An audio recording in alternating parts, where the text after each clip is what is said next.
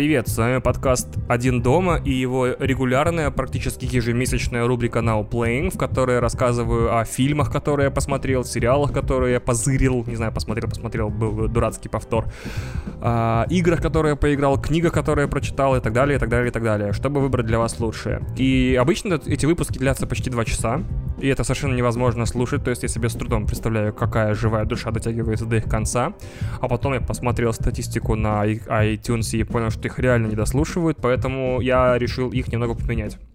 А, я по-прежнему расскажу вам все, что я посмотрел, увидел или прочитал, но в совершенно новой форме.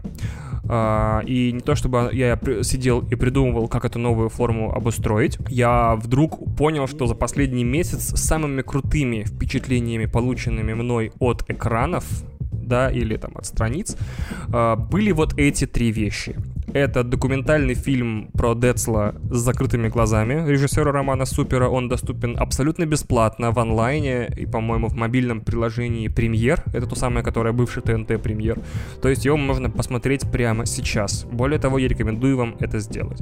А, сериал «Холивар» Андрея Лошака про историю Рунета, который абсолютно бесплатно доступен а, на YouTube-канале «Настоящее время.док».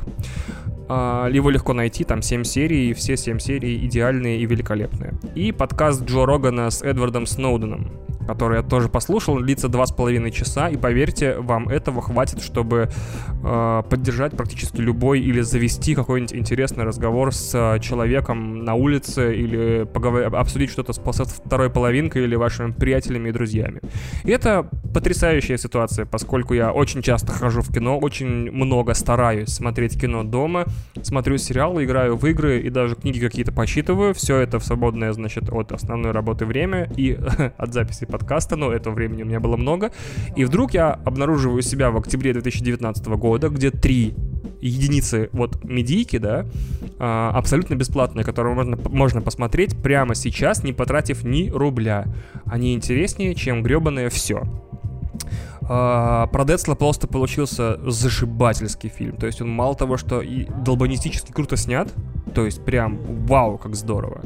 Uh, я смотрел, я не верил, что такое можно сделать практически на коленке, по-моему, даже без, без большого бюджета, на одном энтузиазме. И если даже отбросить все эти монтажные, знаете, ну, фишки, которые хочется украсть, хер с ним, uh, это прям потрясающая история. Во-первых, отрывки разных, разных э, этапов биографии Децла я знал, но теперь, объединенные в одну почти двухчасовую картину с кучей интервью с не довольно людьми, начиная там от Тимати, э, заканчивая директором нашего радио Михаилом Козыревым, ты как-то составляешь портрет Децла и понимаешь, что это на самом деле глубокой трагичности, в общем-то, фигура, и ну, как бы мы к нему, каждый из нас в молодости не относился, был период в российской истории, когда вся российская молодежь четко, вне зависимости от возрастов, делилась на тех, кто считает, что Децл бог, и те, кто считает, что Децл лох. Это был очень четкий водораздел, очень такая важная линия, не знаю, демаркации, это вообще нормальный термин, нет? Такой существует, э, общественный, что вот были фанаты Десла и ненавистники Десла. И вот именно этот факт и превратил его в того человека, которого, которым он стал, и по биографии его там пройдено «Дай бог», в фильме невероятная музыка, сделанная э, двумя участниками э, вокально-инструментального коллектива э, «Созвездие отрезок». Спасибо им огромное. Это было, возможно, лучшее музыкальное сопровождение к документальному фильму, который я слышал за долгое-долгое время. Я их много смотрю, и обычно музыка там, ну, номинальная, а тут я прям вау, был очень поражен. И не знаю, слышат ли они меня или слушают, нет, не важно. Помимо того, что Роману Суперу, э, режиссеру и создателю проекта, удалось захватить не только Децла, но и все эпохи, через которые он прошел, то есть вот начало 2000-х, начало десятых и вот нынешнее время, ему удалось их классно показать через то, как Децл себя там вел, какие вещи его окружали, какие тогда были телешоу, какие тогда были журналы, какие тогда были ну, медиапространства, как снимались клипы и где они транслировались и так далее. Uh, у меня было такое чувство, что вместе с Деслом, ну, это, конечно, очень, блядь, тупая замечание, типа, я, меня было ощущение после этого документального фильма про Десла, что я прожил всю свою жизнь с Деслом. Очень полезное замечание. Если бы такого ощущения не было, это была бы херовая документалка, я бы ее не рекомендовал. У меня было ощущение, что вот как будто я посмотрел Фореста Гампа. То есть, uh, меня провели не только через историю какого-то человека, без сомнения. Да? Вот, и вот меня провели по истории человека и в то же время показали разные моменты эпохи. Прям вот документы, прям вот, как документы, ну, документы не, не в плане бумаги, а в смысле вот элементы, которые нельзя от эпохи каким-то образом достать. И это ну, дорогого стоит, очень рекомендую, опять же, вне зависимости от того, любили вы Децла или нет, эту штуку надо посмотреть. Сериал Холивар Андрея Лошака, это потрясающая абсолютно штука, это 7 серий, которые были предательски на канале, значит, YouTube-канале настоящего времени, выложены с разницей в неделю, вместо того, чтобы, как все нормальные, приятные, замечательные люди делают, выложить их скопом, чтобы я мог посмотреть все это за раз и насладиться, потому что так эффект э, немножко смазан был. То есть ты, э, узнав обо всех невероятных приключениях русского интернета, значит, э, в одной серии, за целую неделю успеваешь уже забыть предыдущие чуть-чуть. И это печально. Потому что мне кажется, что люди, которые не смотрели Холивар, они могут сейчас его посмотреть и конкретно припухнуть на все 7 серий. То есть они там по 40 минут, ну то есть это довольно длинная штука, как мой член. А, поэтому очень рекомендую. Очень рекомендую, потому что вот если укладывать его в одно предложение, типа русские, русские придумали интернет, миллениалы придумали интернет. Значит, замечательные, образованные, умные люди создали в России некое пространство с большими возможностями, большими деньгами и с большим, значит, тщанием его э, соз... ну, образовали, каким-то образом придумали в нем правила, а оно внезапно стало э, пространством для идей, которые шли в разрез с государством, государство пришло и всех нахер порезало просто. И вот это вот семь серий пересказаны, но то, как эти процессы проходили, и то, какие люди в, не, в, не, в этих процессах принимали участие, и, и как кто кого купил, кто кому продался, и что потом с кем было, это, конечно, 17, 17 историй, наверное, в, в, в одном документальном фильме. Лошак был в Куджи и рассказывал о том, как он снимал этот фильм. И я не знаю, сколько там бюджета было. Я знаю, что он снимал его год. И там просто титаническая работа с какими-то видеоархивами. Как он их нашел, как он их отсматривал, как он их отбирал, как он это все монтировал, я понятия не имею. Но Холивар это прям, ну, тоже в некотором смысле Форест Гамп, э, только про интернет. Вот появился в России интернет, и вот как он в итоге в России, во что он превратится в будущем.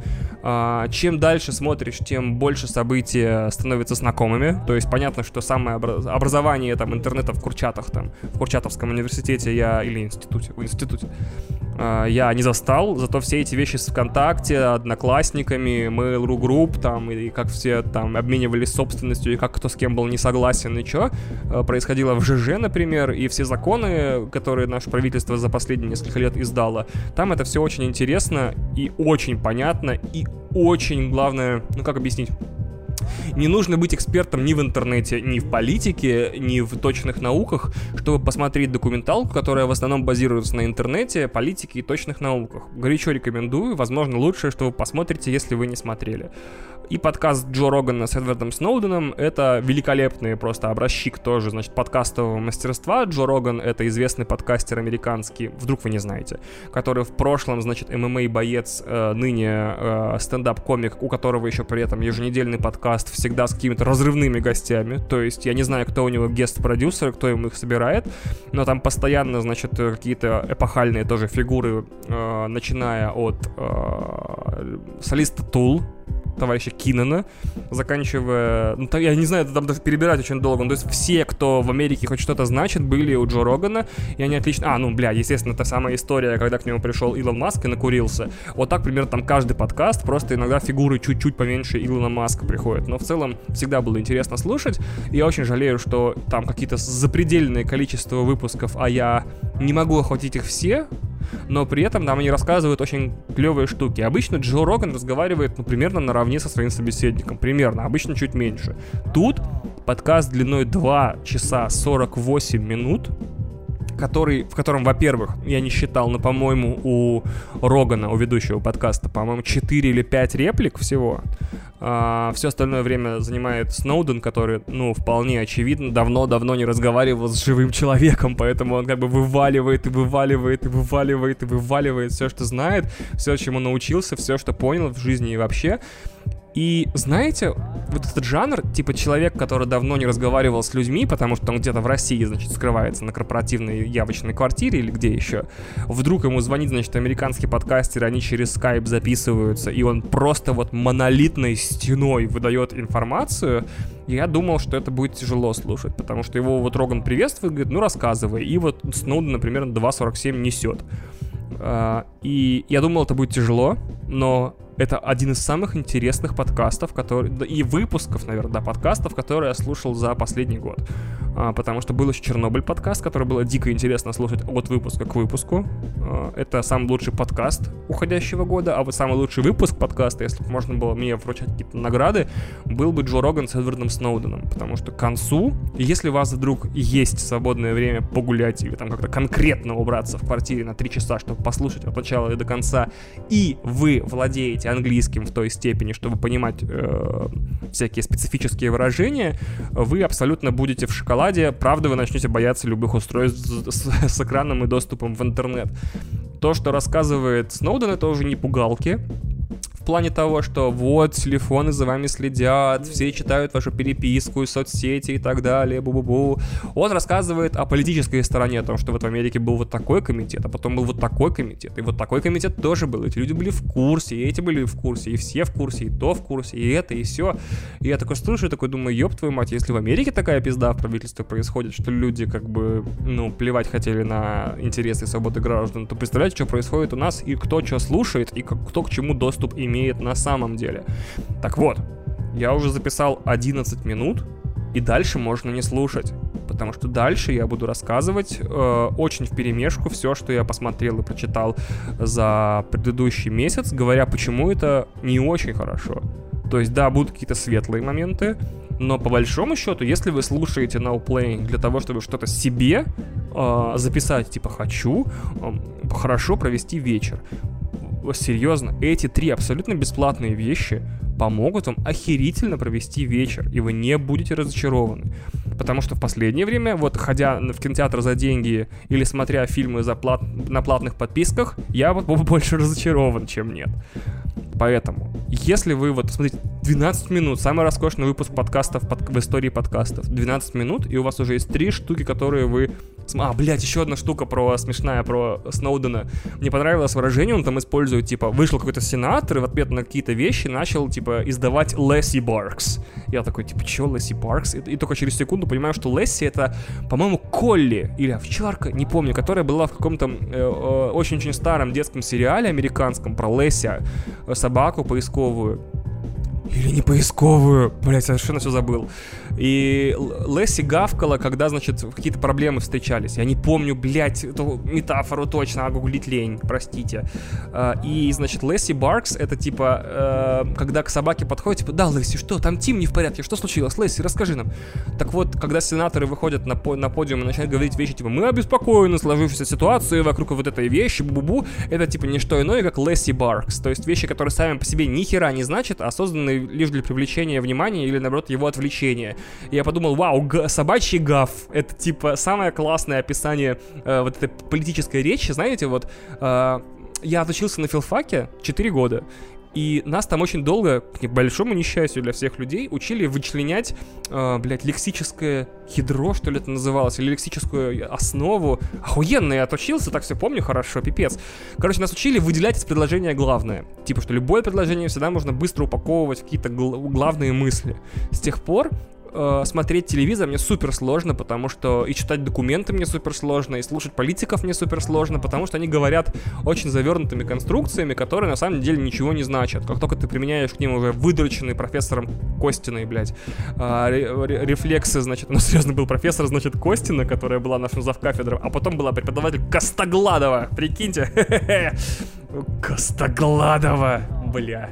Вот. И она научила, Костина, научила нас типа вот слушаешь, вычленяй, типа, так легче потреблять информацию, потому что на филфаке ты много читаешь и много слушаешь, поэтому требуется в голове сжимать тексты до каких-то минималистичных величин, э, минимальных, и их так потреблять. Иначе ты просто идешь с ума, потому что количество книг, которые нужно было читать на филфаке по всем дисциплинам языковым, это была звезда просто. Это вот все стереотипы, что вот мы очкарики, филологи, и ходим, значит, в, не знаю, задрипанных свитерах, и постоянно у нас в рюкзаке 83 книжки, это правда была.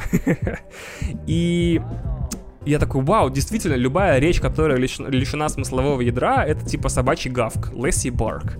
И очень классное наблюдение. Наверное, это, это далеко не единственное, что я вынес из подкаста со Сноуденом, но если вы можете его послушать, то есть у вас есть время и, и вы знаете английский, бля, пожалуйста, я вас умоляю, это супер круто. В остальном, смотрите, вот как выглядело, опять же, все, говорю, можно выключать? Можно выключать. Все.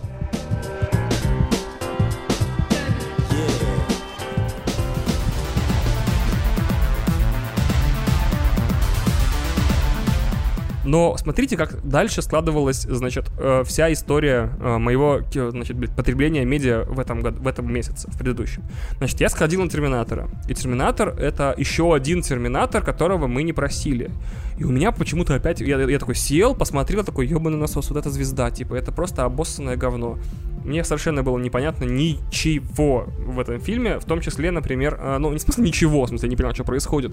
Я не понимал, как кому могла в голову прийти идея его снимать. Потому что тот же самый Терминатор. Э, и вот умные люди, есть такой подкаст, значит, у нас в стране, называется «Синонимы мандулы» или «Мандула». «Синонимы мандула» ребят, ну вот это такое чувство, что они вот Снег да Хаманток могли бы тоже назваться. Это киноподкаст, который ведет э, потрясающая Татьяна Шорохова и приглашает гостей, они отлично разговаривают. Единственное замечание, которое хотелось бы им выдать, это тот факт, что а, какой-то у них монтажер припадочный, он постоянно монтирует звуковые эффекты под речь, думая, что ведущие не могут удержать э, внимание зрителей. То есть у них был офигенный выпуск с офигенным гостем про всю кинотеатральную экономику. И я слушал такой, так, ага, угу, да, охрененно. О, бля, нихера себе, ага, я так и знал. Вот это догадывался, а вот этого не знал. Ага, ага но каждый раз, когда э, ведущие говорили какое-то ключевое слово, там включался сэмпл какой-нибудь. Типа, вот люди часто приходят и жуют попкорн, и тебе прям нахер в твои кайфовые наушники от фирмы Beats, значит, да, э, начинает хрустеть попкорн, потому что монтажер подумал, что подкаст нужно оживить и углубить иммерсию. Нет, не надо углублять иммерсию. Я, как человек, слушающий довольно много подкастов, считаю, что и музыка-то в подкастах не особо нужна. Потому что если ведущий не в состоянии удержать вни- э, внимание людей на протяжении определенного количества времени, то, наверное, нахер нужно послать такого ведущего.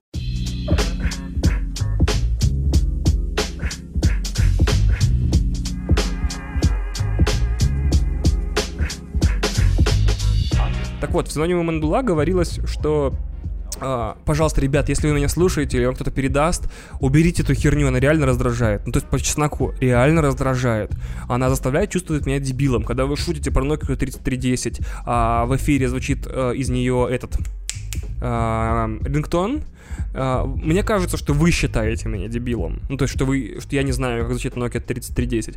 Это не радость узнавания, типа, о, да, я вот только подумал об этом рингтоне, и он зазвучал. Это не какие-то классные монтажные находки, это не повышение иммерсии, вы меня только отталкиваете. Когда мы сидим с друзьями в баре, условно говоря, и обсуждаем что-нибудь, нам не включаются внезапно сэмплы. А, пожалуйста, прекратите делать это дерьмо я вас умоляю. То есть я как ваш самый благодарный слушатель в мире, наверное, который вас в своем подкасте упоминает и желает там максимального прослушивания и большой новой аудитории, потому что вы хороший подкаст о кино, которого не было со времен, блядь, кинокотиков. Эм, пожалуйста, прекратите это дерьмо. Так вот, там обсуждалось что? Что вот э, первые Терминаторы выходили в 80-х и 90-е, когда люди, по большому счету, боялись действительно э, ядерной войны и роботов. Все, класс. Это было, значит, э, фильм полностью построенный на том, что, значит, значит, люди боятся сейчас. Потом в 90-х была матрица, люди выходили в интернет и боялись интернета, боялись сетей, цифро... Э, искусственного интеллекта и так далее. Что люди боятся сейчас? Явно, блядь, не мексиканцев и явно, блядь, не роботов, которые отдельно носят скелет, а отдельно жидкую основу. Потому что в новом Терминаторе, Терминатор двойной, он может быть одновременно скелетом и жидким. И они могут раздваиваться, действовать независимо друг от друга и делать клевые рестлинговские тег тима текс, то есть типа скелет держит, а жидкий бьет, например, и так далее. И это херня, потому что я не готов больше бояться э, ядерной войны с, я, с искусственным интеллектом в будущем. Я не готов бояться роботов, посланных в, по, в прошлое. Потому что если вы действуете в рамках типа э, страхов 2019 года, то либо вы идете в далекое будущее, ну прям в далекое будущее, посылаете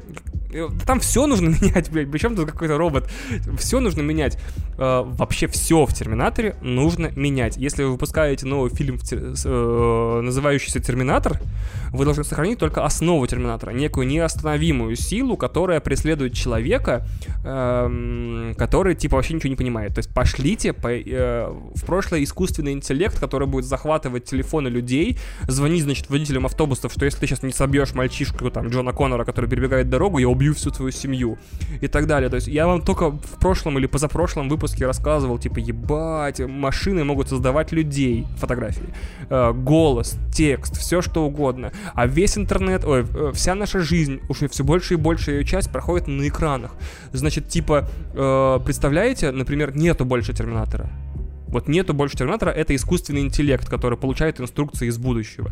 И он отправляет произвольным людям типа, э, ну это я опять же наугад стреляю, да, э, текстовые сообщения в Телеграм ой, в Телеграм, блядь, в Facebook, э, и там написано, типа, если вот фотография пацана, если ты его не убьешь, мы убьем всю твою семью. И, типа, одновременно он создает искусственным интеллектом фотографию, типа, что его семья в заложниках, и в то же время, значит, закрывают умные замки дома у семьи и начинают повышать температуру в помещении, типа, и так далее. Ну, вот, типа, вот такие вещи происходят, потому что мы боимся чего? Что вся наша умная техника сойдет с ума, и то, что правда не отличается от неправды.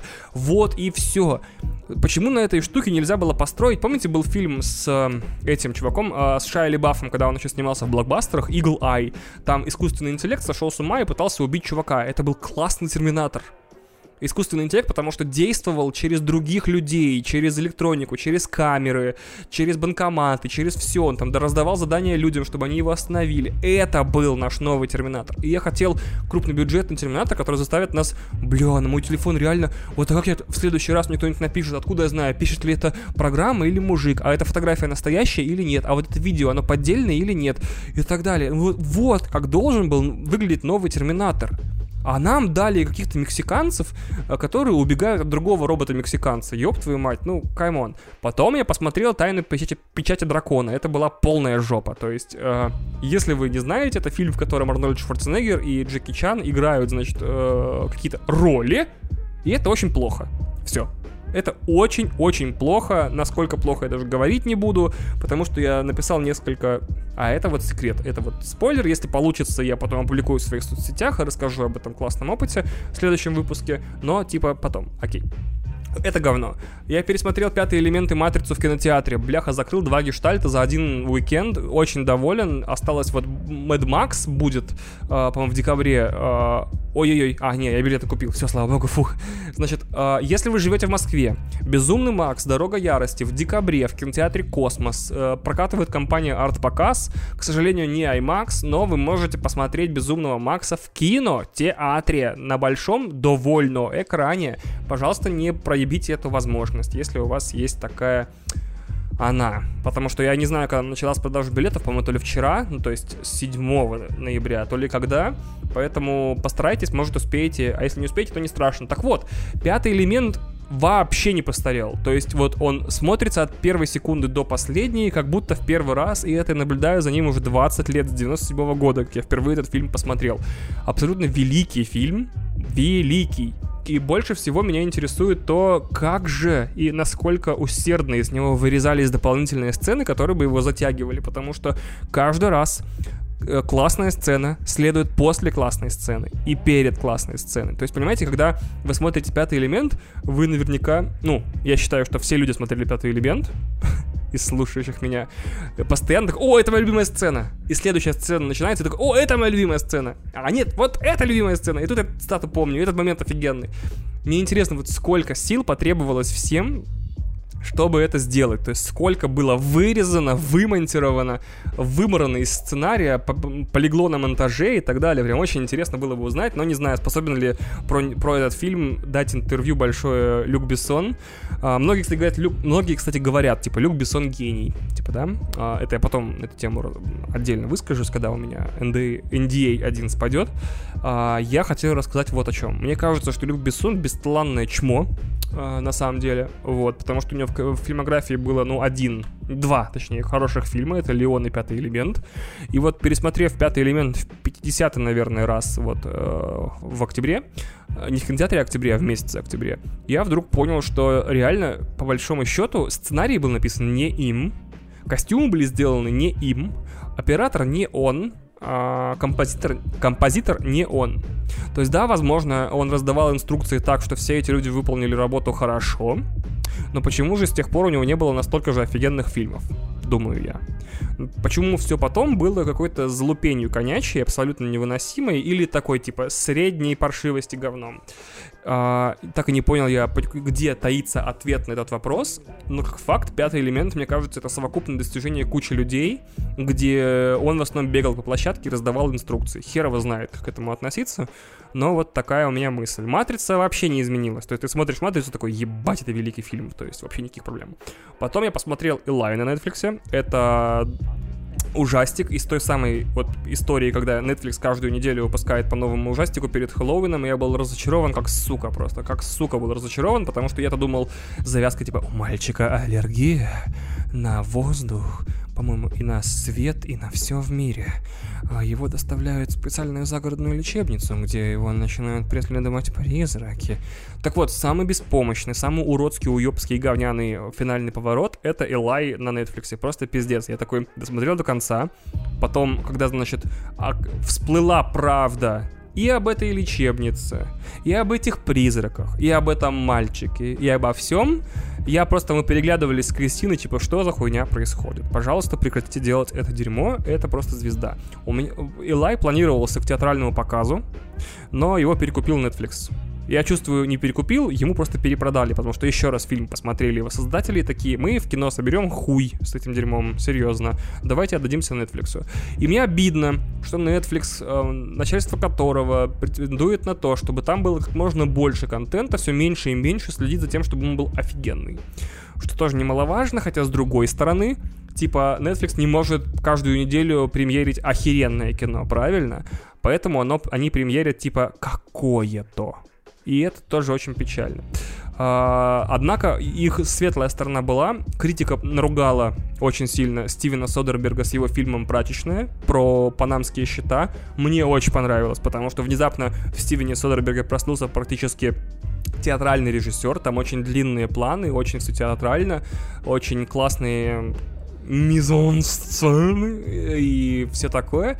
Мне очень понравилось я почему-то удивлен, что при этом критики ругали, типа, наконец-то чувак исписался и снял говнину. Не знаю. Netflix молодцы, спасибо, что дали посмотреть это дома э, спокойным вечером.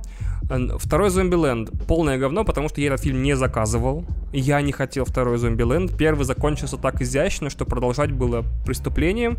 В итоге мы имеем второй Зомбиленд, где ты просто видишь, как, как значит, смотрите, это прикольно, типа, «А, Вуди Харрельсон не изменился ни хера. Он такой, я Вуди Харрельсон. Значит, немножко чуть-чуть заматериал этот э, Джесси Айзенберг такой, ну, типа, я немножко Джесси Айзенберг.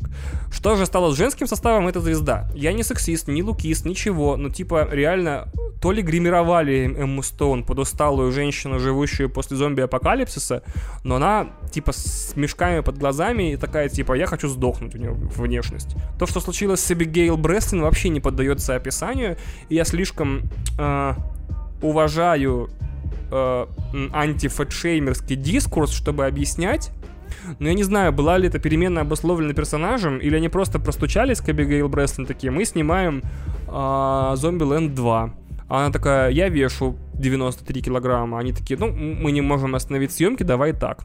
Вот, то есть я не могу точно говорить, но, допустим, я был удивлен, что мужской состав фильма выглядит прекрасно, а женский, типа, такие потрепанные и так далее. Хотя должно быть, как правильно, наоборот.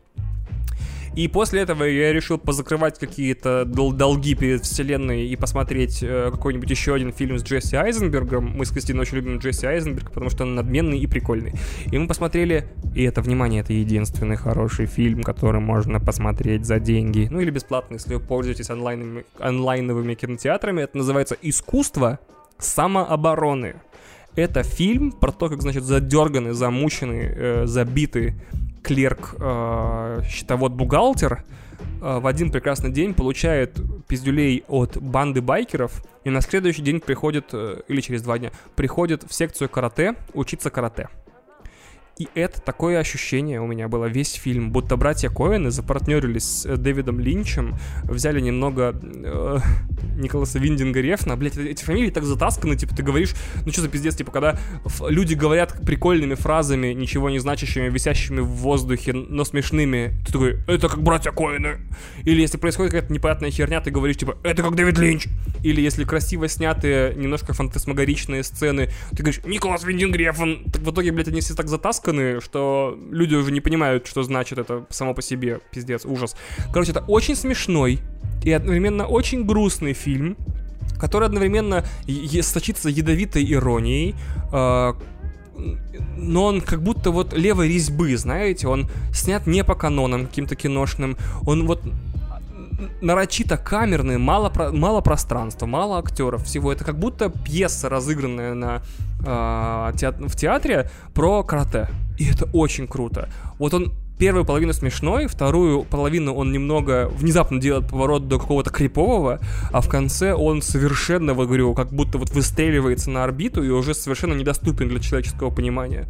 И мне так понравилось то, что он, во-первых, не дает тебе заскучать, то есть он сначала такой, типа, печальный, потом веселый, потом криповый, потом, блядь, непонятный, что я такой, вау, наверное, это лучший фильм э, за этот месяц и был, поэтому я очень советую The Art of Self-Defense, называется на английском, или Искусство самообороны на, на английском, на английском, на русском, блядь, перепутал языки. Ну, я думаю, Кристина на монтаже разберется. Она оставит этот блупер просто. Эм, текст. Фильм, о который было сломано столько копий, значит, написано столько гневных сообщений Харламова в инсту и так далее. Короче, всем так обосраться понравился текст, что мне теперь стыдно, что он не понравился мне. Почему он не понравился тебе, спросите вы слушатели, а я скажу, потому что... А я скажу, потому что мне очень трудно поверить в то, что главный герой завладев телефоном своего обидчика, начинает чинить его жизнь, а не ломать ее. Потому что вот начало фильма, первые минут, получается, 10, безупречные. И я такой, вау, наконец-то в фильме живые диалоги, классно все написано. То есть явно видно, что работали скрипт-докторы, явно видно, что очень хорошо пишет сам Глуховский диалоги. Люди разговаривают как ебучие люди, наконец-то. Это прекрасно. То есть не как в обычном русском кино роботы боевые, да, а как люди. То есть они срываются чуть-чуть на, на, на матерщинку. Там они чуть-чуть подогревают эмоции. Они используют вот словесные конструкции, которые ты можешь услышать, выйдя на улицу. Это потрясающе. Первый кадр же фильма, первый кадр, это такой длинный-длинный э, план матери главного героя, которая его не выпускает из дома. И там вот э, на крупнике она где-то минуту, по-моему, сидит, или две, или три. И я такой, вау, наконец-то у нас и снимать научились, и там монтировать, и играть. Я такой, и, Петров перестал бесить сразу же с первой сцены своей. Я такой, вау, Янковский молодец играет, класс, просто супер. Я смотрю, ой, очень все здорово. И беспомощность, это когда у тебя наркотики находят, э, он играет потрясающе. Я такой, вау, вау, вау, супер, супер, супер. И вот выходит на 15 или 10 минуте фильма из тюрьмы, и... И вот дальше я такой... не потому что и, в принципе, месть Янковскому тоже хорошая. И вот когда Янковский у нас по определенным причинам покидает сценарий, я дальше не могу смотреть этот фильм. Ну, то есть я такой, вот он получил его телефон, узнал его пароль, и все, дальше я не верю в то, что делал главный герой. Такого не может быть. Если... А, либо я очень умный, либо я очень тупой. Обе эти вещи равносильны по вероятности. Но одно я знаю точно. Если бы человек засадил меня в тюрьму на 7 лет обвинив меня в том, что я не совершал, я вышел, случайно убил его, получил его телефон и узнал о том, а, на что была похожа его жизнь последние несколько лет, я бы превратил ее жалкие остатки в, в дымящиеся, блядь, руины. Я бы довел бы всех его родственников до самоубийства, вывел бы все его деньги, кинул бы его уже мертвого там на бабки, разосрался бы со всеми друзьями, всем бы все рассказал бы все секреты. То есть я посвятил, вот, учитывая, что у этого героя нету, у героя Петрова нету ни матери уже, ни а, ни этой, ни девушки, у него много свободного времени. Сядь и прочитай все, всю историю всех переписок со всеми, сделай выводы, после чего пересри всех так, чтобы все сдохли. То есть я не могу понять, как это вообще могло произойти. И мне очень трудно повесить это неверие на стену и просто вникнуть в фильм. То есть все остальное в фильме от там бандюков, заканчивая генералами. Все это слишком похоже на правду, видимо, достаточно похоже на правду, чтобы люди начали путать э, художественные постельные сцены с настоящими. Этой истории вокруг Харламова, Асмус, значит, и секса с Янковским в экране я вообще не очень хочу касаться. Во-первых, не хочу рисоваться и выебываться, но если это жесткая постельная сцена, то вы не видели, наверное, жестких постельных сцен. Или сами люди, пишущие такие комментарии и так отзывающиеся о фильме, не участвовали в этих жестких постельных сценах. Не хотел выебываться, все равно выебнулся. Пиздец. То есть это, ну, как бы ничего выдающегося в сцене нет. И когда и пока остается хотя бы чуть-чуть надежда на то, что весь этот скандал организован продюсерами фильма, чтобы поднять его сборы еще чуть-чуть, Эм, я не хочу это обсуждать всерьез. Ну, то есть меня это вообще не интересует. А, а тот факт, что люди тупые вокруг нас с вами гуляют, значит, дышат с нами одним воздухом, ездят с нами в одном транспорте и сидят в одном с нами, с, в одном с нами интернете, это вообще ни для кого не секрет, и просто с этим нужно жить дальше. Никакого хейта в подкасте «Один дома», вот уже 4 выпуска. А, Сторож э, Быкова я тоже посмотрел, и это вообще выстрел в никуда. То есть э, пришел Быков такой, типа, кудах-кудах, э, плохо жить в России, люди умирают. Ну, я такой, спасибо, Юрий, это были потрясающие полтора часа, э, которые, как я люблю, правда, начались как бы из ниоткуда, и продолжились, в общем-то, тоже в никуда. Прикольный фильм без начала и конца, как будто сон. Мне не очень понравилось, я был разочарован. А, Politician. Мы перешли к сериалам. Politician. Политик. Сериал на Netflix. Политик называется. Мне понравился, хотя странно, типа сериал Политик про парня, который очень хочет стать президентом. Он бисексуал. У него лучший друг заканчивает первые же серии «Жизнь самоубийством», и он начинает президентскую гонку за президента класса. Типа, если вы не знаете контекст, есть такой чувак, э, Райан Мерфи. И у него есть друг Брэд Фальчук. Они очень видные американские телепродюсеры, по-моему, оба геи, но это не имеет никакого отношения э, к истории. Э, и они придумали Гли и American Horror Story. И они стали так или иначе, а American Crime Story тоже. А, то есть они придумали блять, как, как Гли, хор. Они придумали хор, американскую историю ужасов и американскую историю преступлений. И вот эти два сериала, три сериала, они как бы очень хорошо распределились в американском телевидении, очень хорошо их смотрели, все большие фанаты, бу-бу-бу-бу. И в итоге Фальчук и Блять, как тебя зовут? Райан Мерфи. Мерфи. Э, Фальчук и Мерфи стали типа главными именами на американском телевидении кабельном. Ну, одними из главных имен, может быть, но очень узнаваемыми и на слуху. И им вдруг внезапно Netflix ему Мерфи плачет, платит типа, огромные деньги, по-моему, какие-то запредельные 300 миллионов долларов. Э, сейчас я уточню у... Райан Мерфи, Райан Мерфи, Райан Мерфи, Райан Мерфи, Мерфи. Райан Мерфи, Netflix, Deal. О, слава богу, Netflix Deal. Да, типа никто не знает точную сумму, но все предсказывают, что она в районе 250... Блядь, дикция в пизде. Никто не знает точную сумму, но она где-то 250-300 миллионов долларов. То есть, представляете, человек просто приходит такой, типа, я могу делать сериалы разным э, каналам. Приходит Netflix такой, вот тебе ебаные 300 миллионов долларов. И он такой, ладно, я буду делать для вас сериалы какие-то, возможно, если не захочется. И вот первый сериал, который вышел э, под его кураторством на Netflix, это Politician. Это вот я рассказал уже, это история молодого парня, который э, если проводить аналогии с нашей школой, учится в 10 классе, не в 11, в 10, и хочет стать президентом класса, но в итоге у него глобальная цель в жизни это стать президентом Америки, и которой он очень сильно стремится. И это карточный домик про школу. Это светлый, добрый, нет, это ни хера не светлый, не добрый, это очень злой и печальный э, карточный домик про школу, где, значит, непонятно, кто хуже, дети или их родители, где очень много проблем американского общества вскрыто, то, как, значит, политики используют э, женщин, черных э, и геев в своих интересах, э, что нельзя доверять никому, что родители уже портят детей в молодости своим успехом и ожидая от них такого же.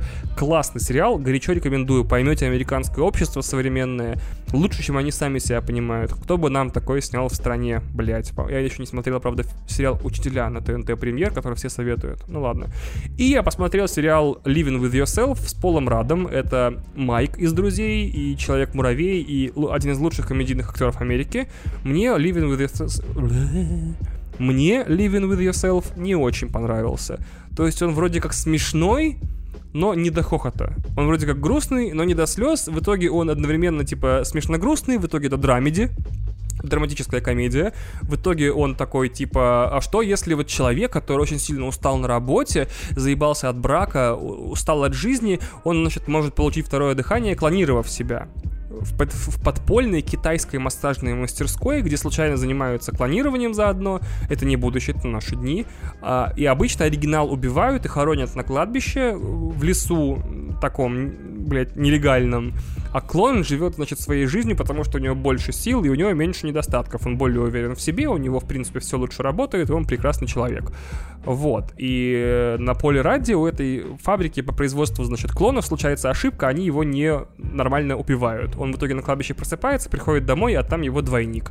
Потрясающий сериал дальше развивается, могут быть веселым, могут быть трагичным, в итоге он весело трагичный, и я в этом вот, в этой дихотомии, так меня грустить или смеяться, себя не нашел, мне понравилась там музыка, мне понравился Пол Рад, но вот второй сезон я, наверное, отдам Кристине смотреть. Сам смотреть не буду. Очень печально.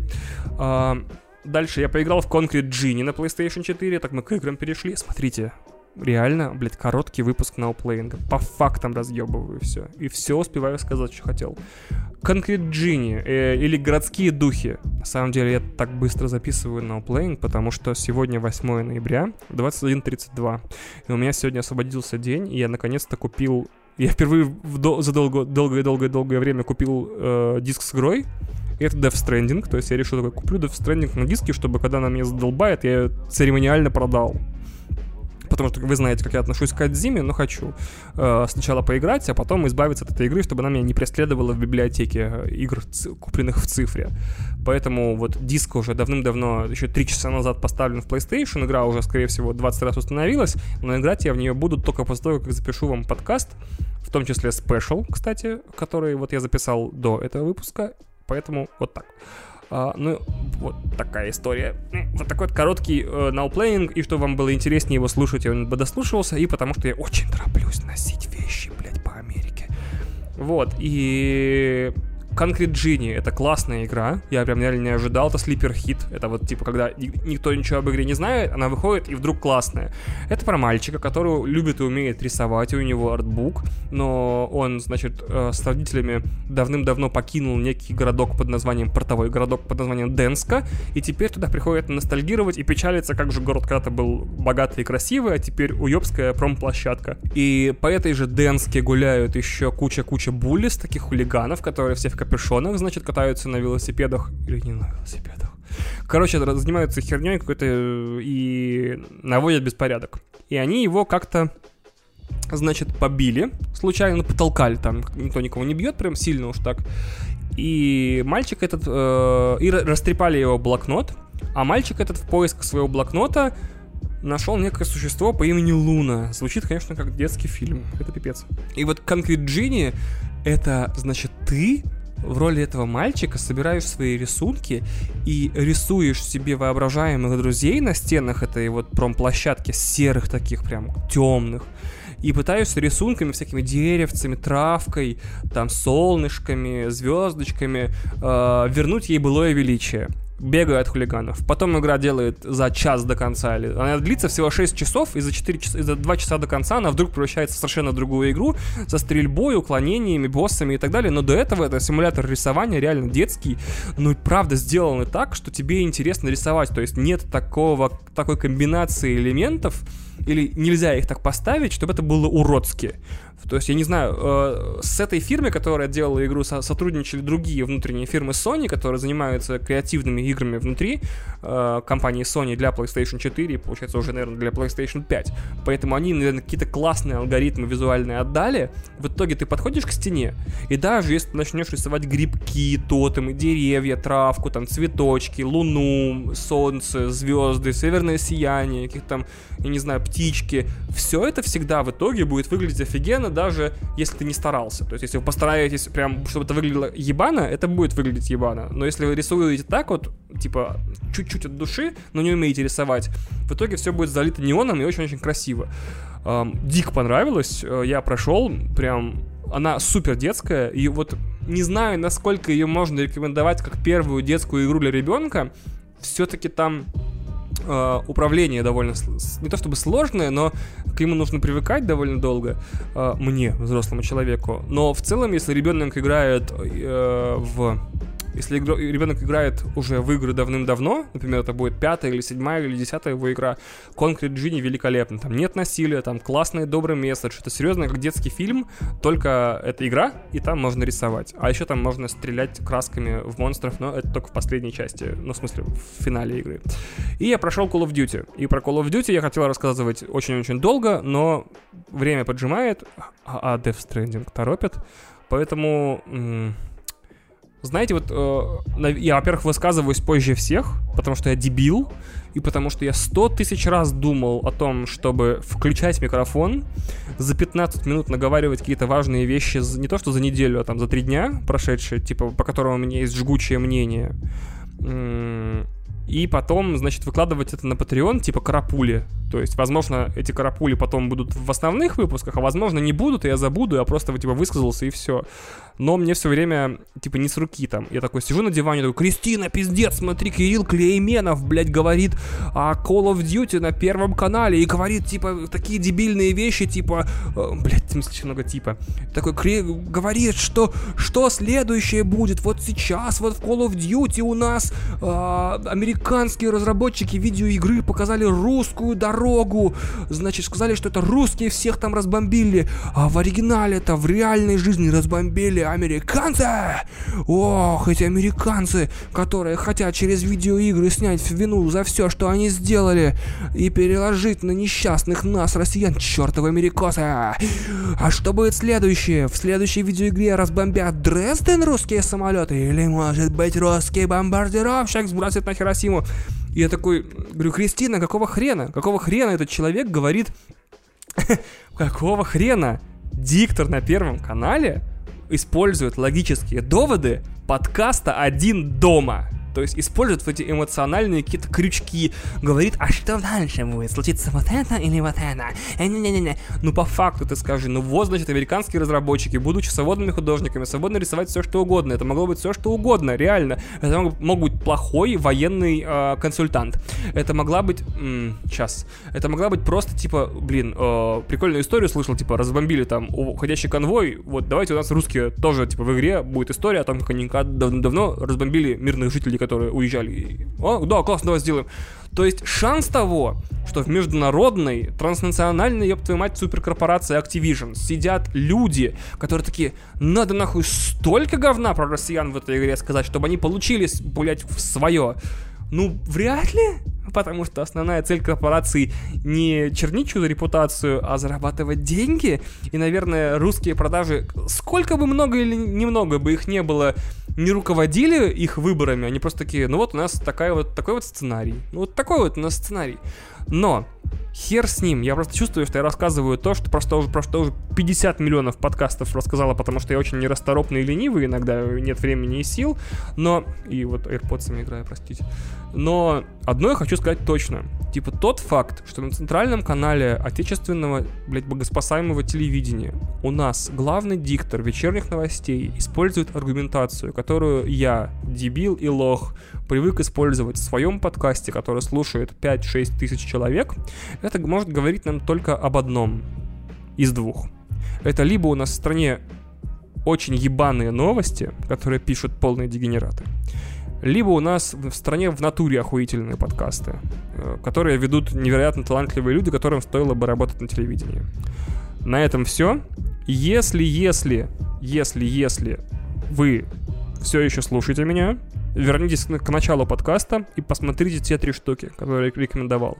Если вам западет вторая, или третье, то есть сериал «Холивар» про историю русского интернета от Андрея Лошака или подкаст Джо Рогана с Эдвардом Сноуденом, почитайте еще, пожалуйста, книгу Даниила Туровского, корреспондента «Медузы. Вторжение. Краткая история русских хакеров». Ее можно найти и в бумаге, и в цифре, и, как, и в каком угодно виде. Почитайте, она читается реально за один вечер. Я ее прочитал за, по-моему, часов 12, она очень маленькая, она состоит из кучи глав, посвященных куче людей, э, которые рано на тех или иных этапах интернета занимались кардерством, хакерством и так далее. На этом все. И перед тем, как я прям совсем завершу этот подкаст, я хочу поблагодарить патронов. Предыдущий раз с индивидуальными похвалами у меня не очень получилось. К следующему выпуску я постараюсь подготовить хотя бы рифмы к фамилиям людей, которые заносят мне от 10 долларов и выше. Ну, как мне, нам с Кристиной. Но пока я хочу перечислить невероятные, бессмертные имена этих великолепных, потрясающих людей. Это Александр Лобачков, Дима Князев, Дарк Лэббит, Марина Мантлер, чудесная и невероятная, Кэп Зэп, Влад Слепухин, Тим, Кирилл Галкин, Константин Келемен, Максим Изотов, Юрий Реутский, Борщевито, Антон Чербаков и Ольга Климова. Вот, спасибо вам, ребят, что не даете свободному художнику, который ни хера ничем не занимается один месяц, а следующие два въебывает как канина, не сдохнуть. Вы, без вас этот подкаст не был бы возможен, и этот выпуск тоже. Это невероятно потрясающий выпуск, в котором можно послушать за 50 минут по дороге на работу, а не слушать его нахер 4 дня и бросить на середине. Наверное, я буду придерживаться этого хронометража и дальше. Спасибо вам за то, что вы были с нами. Впереди разрыв танцполов или или, если нам не повезет, или точнее очень повезет, или что-то еще приключится, я не знаю, здесь будет тизер спецвыпуска для патронов под названием «Зашкварное радио» или «Радио Стыдоба». Мы до сих пор не придумали, как назвать этот крутой выпуск, поэтому сейчас оставшееся время я хотел бы включить вам фрагмент из специального выпуска, где и я, и Кристина рассказываем о наших любимых зашкварных песнях и рассказываем, почему нам они нравятся и в каких обстоятельствах мы впервые их услышали. Спасибо, что были с нами. Ставьте нам 8 лун из 10 звездочек, 14 солнц из 8 планет. Подписывайтесь везде, где, только можно, оставляйте комментарии и присоединяйтесь к Патреону, чтобы слушать больше контента раньше. Пока.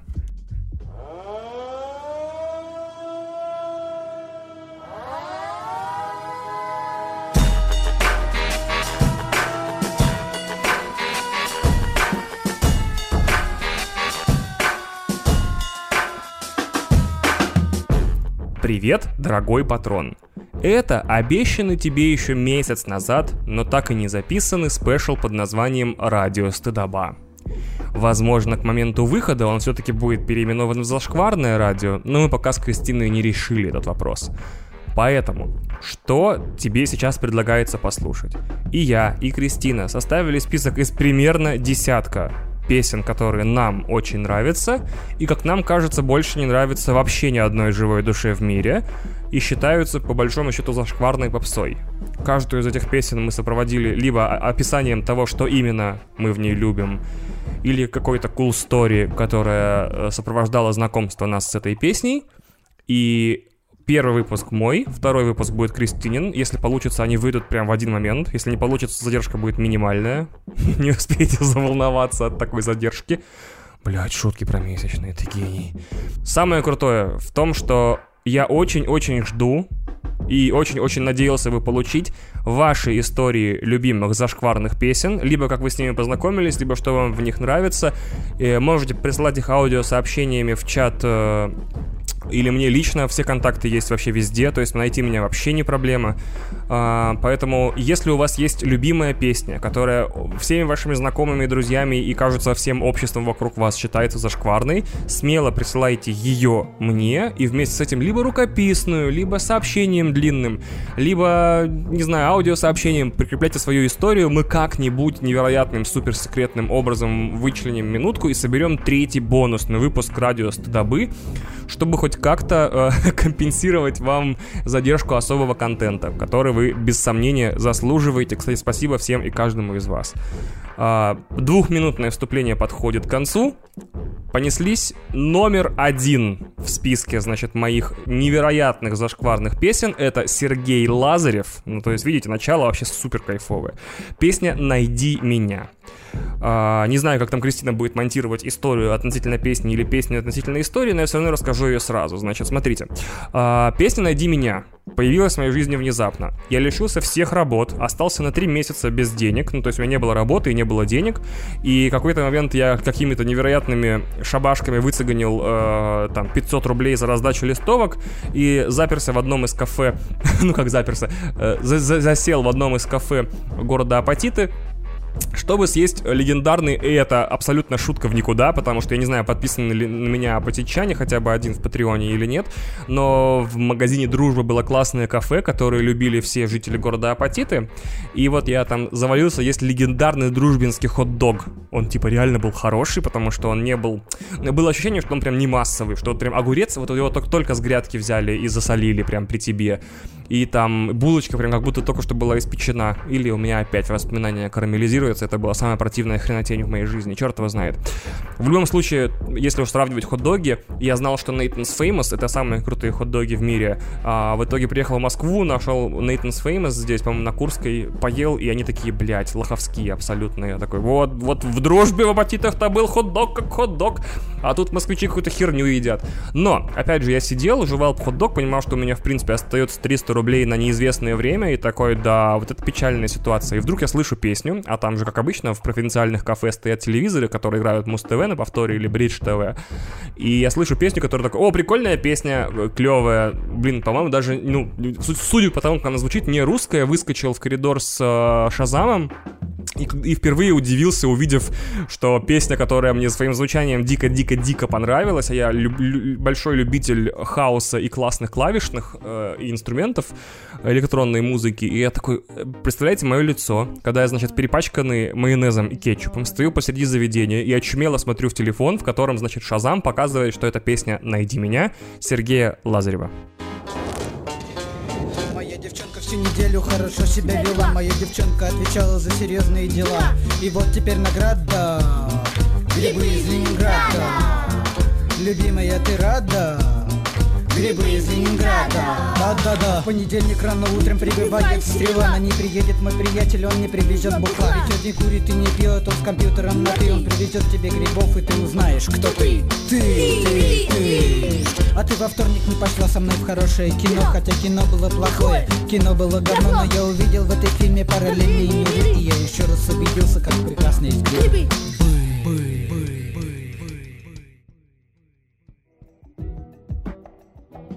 Привет, дорогие патроны! Мы начинаем мой э, сольный подкаст. Давайте, давайте назовем его, давайте назовем его радио стыд все-таки. И открыл подкаст отрывок из моего любимого фильма, одного из самых любимых фильмов, фильм «Кислород» Ивана Вырупаева. Этот отрывок исполняла группа, ох, дай бог мне дикции, Марк Шейдер Кунст. Я правильно сказала? Ну, наверное, да. Ну, надеюсь. Сложно писаться, но давайте попробуем. Я все-таки э, больше ворочаю мешки, чем... Ну, вы поняли. На самом-то деле, дорогие патроны, вы попали в прекрасный мир моего музыкального вкуса. Он не такой банальный, как у Вани, потому что это же было понятно. Если ты делаешь песни, за которые тебе стыдно, то наверняка это будет какая-то русская попса. Но это не мой выбор. Мой выбор — это отдельный сорт дерьма. И сейчас я с вами им поделюсь. На самом деле, мне хотелось сначала сделать весь плейлист из Евровидения, потому что если есть в этом мире дикий фанат Евровидения, то это я. Ну, это правда. Тут как бы, ну, что мне тут скрывать? Это так и есть. И, наверное, давайте начнем с самого современного и потихонечку будем э, опускаться на самое дно. Первую песню, которую мы послушаем, ну, то есть она, конечно, уже будет вторая, но anyway. Первая песня, которую мы послушаем, называется «Нана Банана». Ее исполняет дама, которую зовут Нета. Она победительница конкурса Евровидения 2018 от Израиля э, с песней той. Но послушаем мы не ту песню, с которой она выиграла на Евровидении, потому что вы наверняка ее слушали или слышали из каждого холодильника. А мы послушаем другую ее композицию. Пойдемте на дно.